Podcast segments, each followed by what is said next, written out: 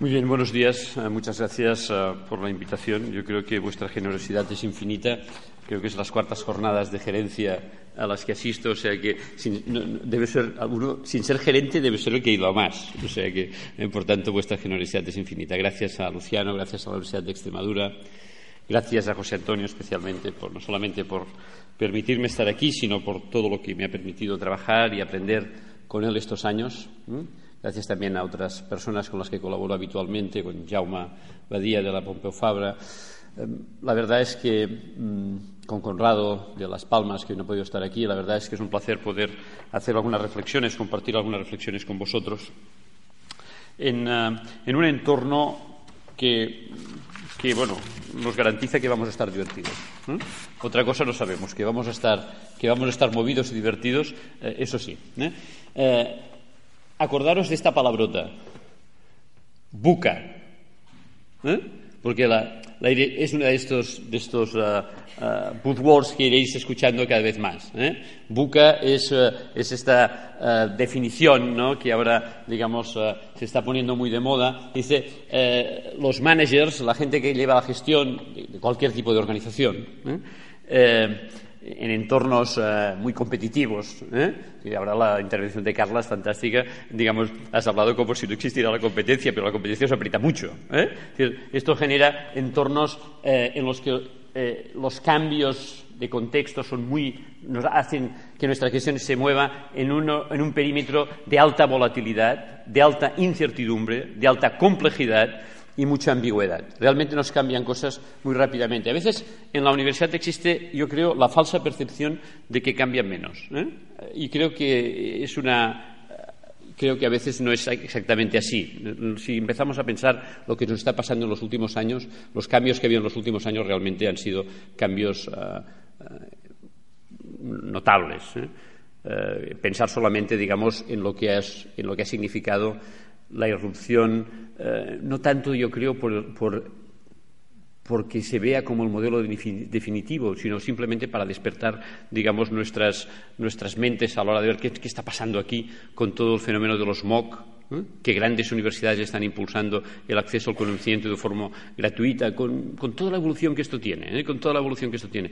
O el gran cambio que yo creo que se está produciendo, silencioso como siempre, en el mapa universitario mundial, con el increíble crecimiento, el increíble crecimiento de las universidades en Asia, con un impacto global, ¿eh?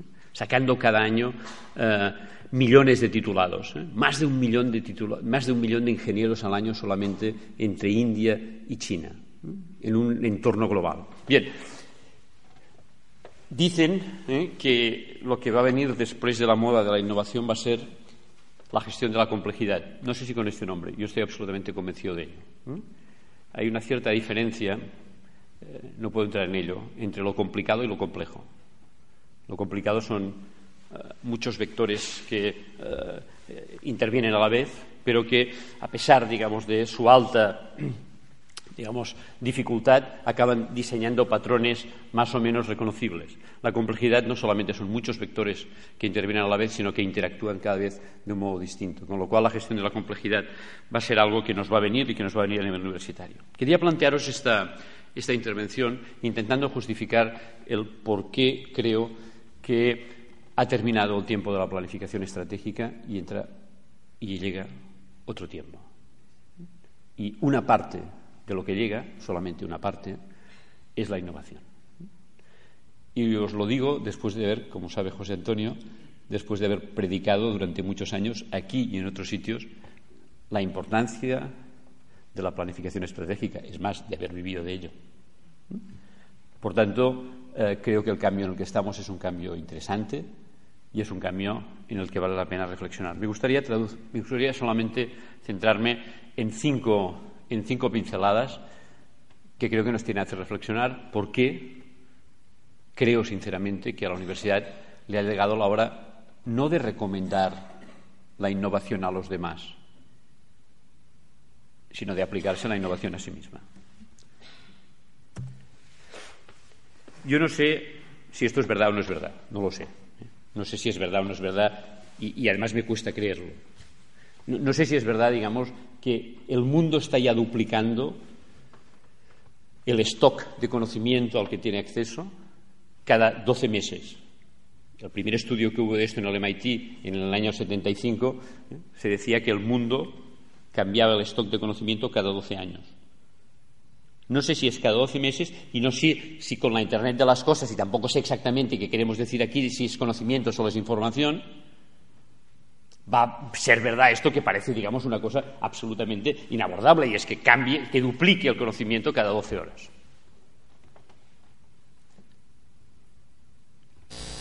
Pero nosotros venimos de contextos enciclopédicos.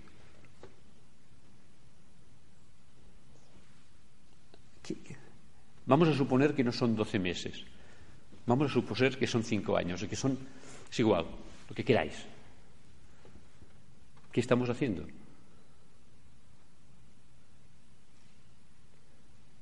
¿Por qué nos estamos discutiendo tanto, digamos, sobre según qué contenidos? No, van a cambiar. Eh, ya sé, ya sé, ya sé que hay unas bases que no van a cambiar, que los principios de la física no van a cambiar. O sí, no lo sé, pero. y que hay que. Pero si esto es así, ya no se trata de discutir simplemente formas del acceso a este conocimiento, como es el debate interesante que hoy no voy a tocar, pero que podríamos hablar, digamos, mucho tiempo sobre los, los MOOC. No, se trata de un contenido profundo de lo que estamos haciendo.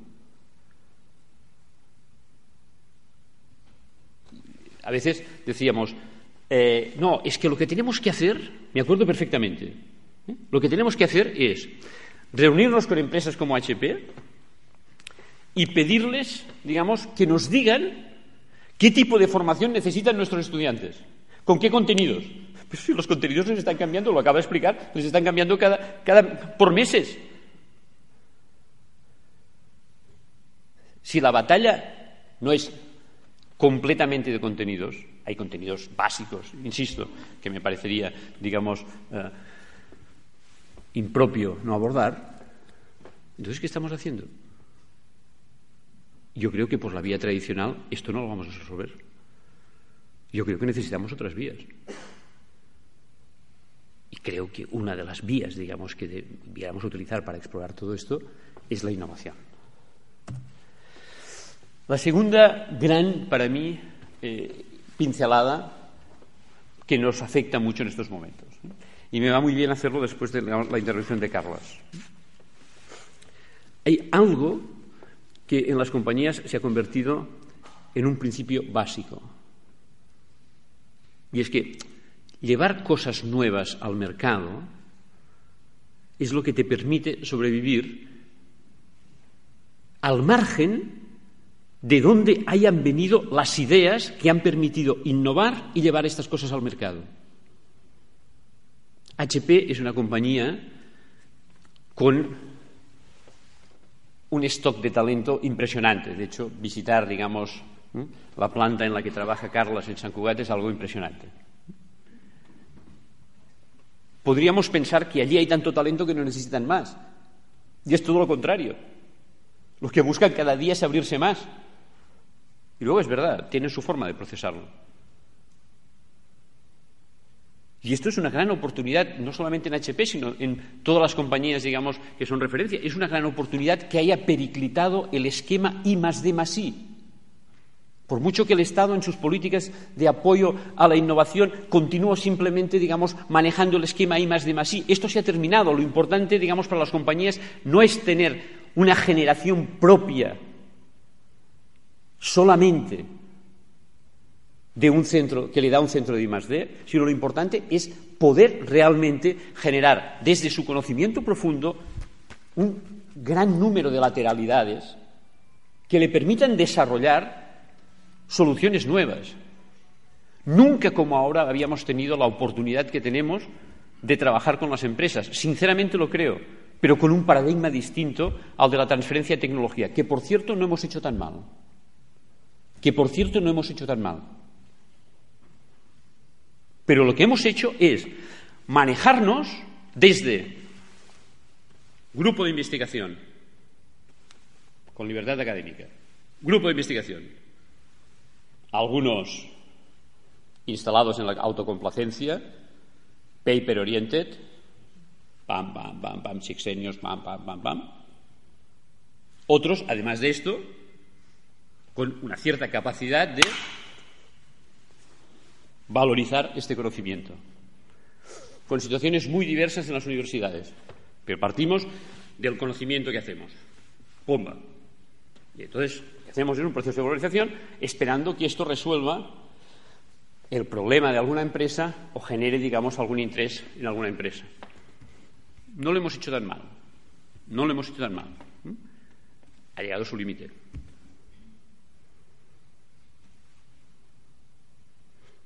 De lo que se trata es de ser capaz de entender lógicas de empresa que les cambian constantemente, constantemente,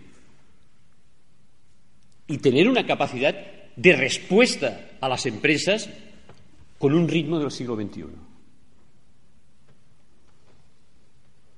Seguramente el gran error está en querer hacer el viaje que hemos hecho desde el conocimiento hasta el mercado con los mismos parámetros que requiere el viaje desde el mercado al conocimiento.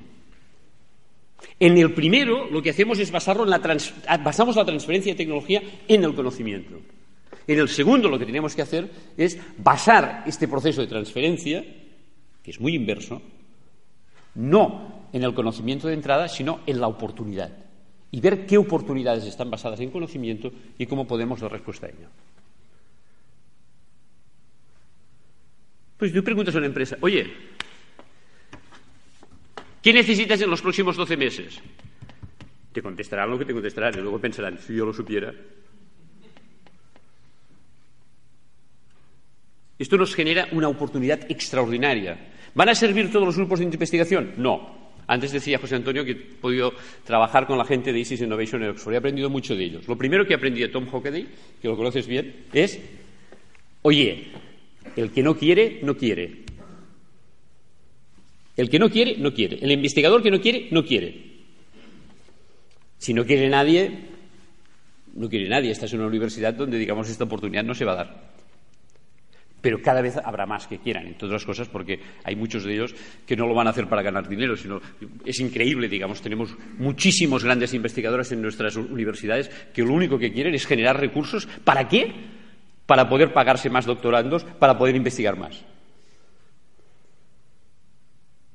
Y hay mucha gente, digamos, que va a entrar en esta lógica. Seguramente, además, el gran error es intentar que este tipo de relaciones con las universidades en los equipos de investigación no tenga que generar el que está liderando la investigación punta. Seguramente tendremos que tener, digamos, gente en estos equipos de investigación que quieren, para hacer este tránsito distinto, con un formato distinto, más en un concepto de servicio y un concepto especialmente de un tempo distinto, que se nos abre como gran oportunidad. Tercera pincelada. Primera era la revolución del stock de conocimiento. Segunda, esta oportunidad que nos da la periclitación del I de Masí. Tercera oportunidad. Hay que repensar nuestro modelo. Yo no sé exactamente, pero vosotros sois, sois quien podría dibujar esta gráfica en España. ¿eh? No sé si, Juan o quién podría hacer, digamos, ¿eh? o Antonio, no sé quién podría hacer esta gráfica. ¿eh? Pero esta es una gráfica, en términos de Estados Unidos, espectacular. Lo que, digamos, cómo, han, cómo se han mantenido del año 88 a 2008 más o menos un determinado tipo de ingresos y cómo han subido los costes, digamos, en términos de universidad. Mm, el doble, ¿eh? el doble básicamente, el doble que, han, en Estados Unidos, ¿eh? el doble que ha subido un servicio tan sofisticado como la salud. Esto ha llegado, digamos, en el caso de Estados Unidos, a hacer estallar la burbuja. En estos momentos esto es, digamos, un debate central de las universidades de Estados Unidos, porque además iba aparejado, digamos, de un principio en el que decía, es igual, no pasa nada, endeudate porque si tú pagas pues lo que cuesta, digamos, un gran una universidad, digamos, de alto prestigio, que puede costar, digamos, con el housing unos 50.000 dólares al año, tú pagas esto, no pasa nada, 250.000 dólares. El principio es que todo lo que te ha costado tu carrera, tú lo tienes que cobrar en un año en tu madurez profesional, en un año de tu madurez profesional. Cuando esto no pasa, se replantean las cosas. Si al mismo tiempo que está pasando esto, resulta que hay universidades que, como, la alianza entre Harvard y el MIT, para poner dos, o como Stanford, como universidades de referencia mundial, que dicen, no, no, nosotros cada vez más no solamente vamos a hacer esto de los MOOC, digamos, con asignaturas sueltas para probar, sino que vamos a dar titulaciones en formato MOOC. Quiere decir que no están pensando en basar sus ingresos en los estudiantes, digamos, de pregrado. Quiere decir que su modelo económico va hacia otro, hacia otro sitio. Y quiere decir seguramente y este debate no es un debate simplemente de las privadas. Es un debate tan intenso en las privadas y en las públicas. decir, y esto sí que es un tema que nos toca aquí, que lo que escuchamos muchas veces en el mundo empresarial, de que lo fundamental no solamente es la innovación tecnológica, sino que lo fundamental es la innovación en modelo de negocio, nos lo tendremos que aplicar. Y lo vais a tener que liderar vosotros. porque además de, digamos, establecer, digamos, una posición seria ¿eh? y contundente, más allá del lloriqueo, seria y contundente, ¿eh? digamos, de la aportación del Estado a la educación superior, es evidente que tendremos que espabilarnos. Y que hasta ahora las cosas que hemos hecho para espabilarnos, ¿qué porcentaje de ingresos nos han supuesto? seguramente tendremos que buscar otras cosas que realmente nos planteen unos esquemas distintos. Y aquí yo creo que uno de estos desafíos, digamos, vamos a tener también que abordarlo desde la innovación. Hay algo que no deberíamos perder. No lo hemos perdido, a pesar de que tengamos a veces esta sensación. Y es esto de que la universidad, para la gente, es una, es una fábrica de oportunidades diferenciales en dos o tres generaciones anteriores, cuando alguien había ido a la universidad, tenía un seguro para toda la vida. Era médico, ¿eh? o era abogado. Era unos con más suerte, otros con menos, pero tenían una herramienta en las manos que les permitía defenderse en la vida. ¿Eh? Esto no deberíamos perderlo. De hecho, si miras, digamos, en un país tan difícil como el nuestro, digamos, los índices de paro, ves que todavía, digamos, es diferencial tener, tener o no tener una titulación universitaria. Pero, por un lado, estamos contentos porque hemos democratizado extraordinariamente el acceso a la universidad, pero, por otro lado, empezamos a ser muy conscientes de que nosotros no somos una garantía, digamos, para que la gente pueda defenderse toda la vida, en un mundo que, por cierto, el stock de conocimiento que le hemos dado ha periclitado casi antes de que le llegue el título a casa. Entonces, ¿cómo vamos a abordar esto? Yo creo que hay algunos ejemplos que deberían hacernos pensar. A mí me ha hecho pensar mucho el de la Singularity University. Si ahora cualquiera de nosotros quisiera apuntarse a la Singularity University, tendría que hacer cola. Tendría que hacer cola, menos cola si quiere, digamos, ir a un curso corto de tres días, por lo que le van a cobrar 15.000 dólares, en, la zona, digamos, en California, en Silicon Valley. Es una universidad que no ha sido creada desde un, digamos, desde, un, desde una lógica académica, la ha creado Google y la NASA, y es una universidad que se ha planteado algo radical y distinto. Formamos gente con gran capacitación tecnológica que tiene que abordar a la vez dos retos. Uno, ser capaces de crear empresas solventes y dos, que estas mismas empresas, además de tener un modelo de negocio propio con sus productos, resuelvan un problema social que como, mínimo afecte a 10 millones de personas. Ese es el proyecto fin de carrera de cualquiera de estos titulados. Es una universidad muy pagada, además, por grandes corporaciones, no solamente por Google y la NASA, y es una universidad, cinco minutos, y es una universidad, digamos, en la que eh, los parámetros son enormemente distintos de los que encontramos en las nuestras. Creo que podríamos plantearnos nosotros operaciones de este tipo. Sinceramente, creo que no las podríamos plantear. Y la otra universidad que hace tiempo que me tiene, digamos, muy que, me, ha generado mucha atracción es este proyecto que se llama Minerva, que es un proyecto por el que yo luché, digamos, eh, eh, para que una, de sus estaciones de formación estuviera en, España, eh, sin éxito. Esperamos en las próximas ediciones tener más éxito. Esta es una, es una nueva universidad en la que intentan generar un tipo de experiencia distinta. Entonces, ¿qué hacen para generar una experiencia distinta? Van desde un primer año en el que todo es muy generalista, lo que básicamente intentas es tener las bases de lo que te tiene que servir para toda la vida. Y luego los distintos años lo que hacen es tomas tu dirección, la focalizas y generas, digamos, síntesis. Uno de los elementos clave del futuro de la universidad es preparar gente que sepa manejar síntesis, construir y manejar síntesis. Y la única diferencia es que, fijaros, el primer año lo hacen en San Francisco, el segundo año lo hacen en Buenos Aires y Berlín, el tercer año hacen por semestres, un semestre en Buenos Aires, uno en Berlín. El tercer año lo hacen en Hong Kong y en Mumbai. Y el, último año lo hacen en Londres y Nueva York. ¿eh? Es una universidad de cuatro años, termina el cuarto año, pero fijaros que continúa el cinco. Estos ya no terminan.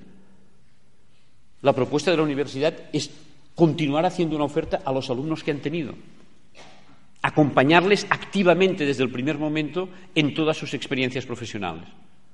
Es una universidad low cost, es una universidad que ha empezado de una forma completamente distinta. No hay un mecenas detrás, sino hay un fondo especializado en educación superior que les ha puesto 25 millones de dólares.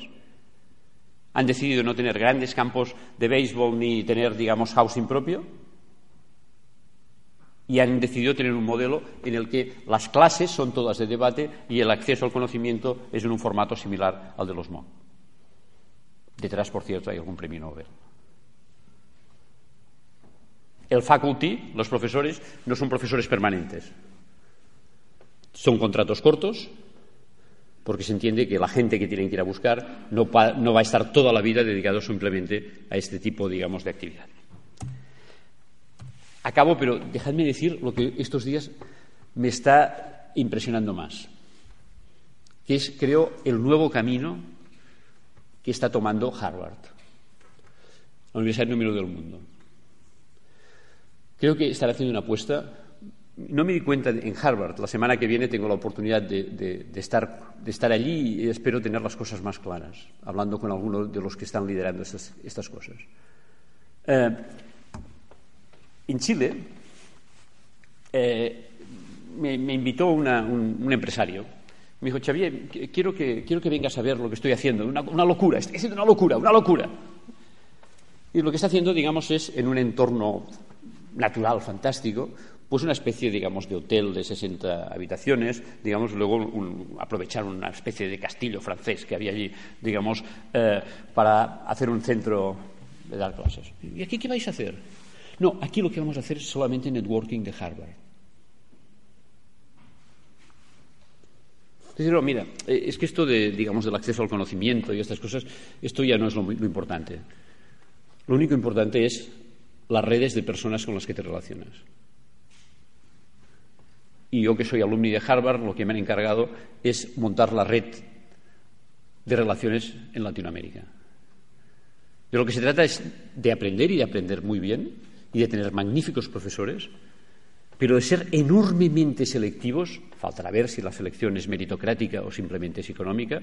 Yo creo que no será simplemente económica, sinceramente, porque esto sería el fin de Harvard. Será carísima, pero además meritocrática. Y que la universidad se convierta en la oportunidad diferencial que no sea solamente lo que era antes el conocimiento, sino especializar la oportunidad diferencial en un tipo de relaciones exclusivas que te van a garantizar que a lo largo de tu vida vas a tener, gracias a estos contactos, un tipo de oportunidades diferenciales. Lo último, creo que ante retos como estos, la planificación estratégica no nos sirve. El mundo cambia bastante más rápido que nuestra capacidad de planificar. Ahora, nosotros no podemos manejar nuestras instituciones sin saber a dónde vamos. Por tanto, nosotros necesitamos estrategia. Pero dejemos de confundir estrategia con planificación. Seguramente en EGC tenemos agendas más a corto, proyectos, y luego necesitaremos otra cosa. ¿Dónde vamos a hacer agendas y proyectos? En aquello que tú estás convencido que tu capacidad de cambio interno no es muy distinta en estos temas de la capacidad de cambio externo. Pero en aquello en el que el cambio externo, y os he puesto algunos ejemplos, es muy rápido y muy incierto, es que si vas a planificar cuando el resultado de tu planificación será para un mundo que ya no existe. Y aquí es donde debemos ser capaces de introducir dinámicas de innovación. En la gestión de la innovación, no insisto en ello porque luego José Antonio os cuenta la experiencia que hemos tenido, ¿eh?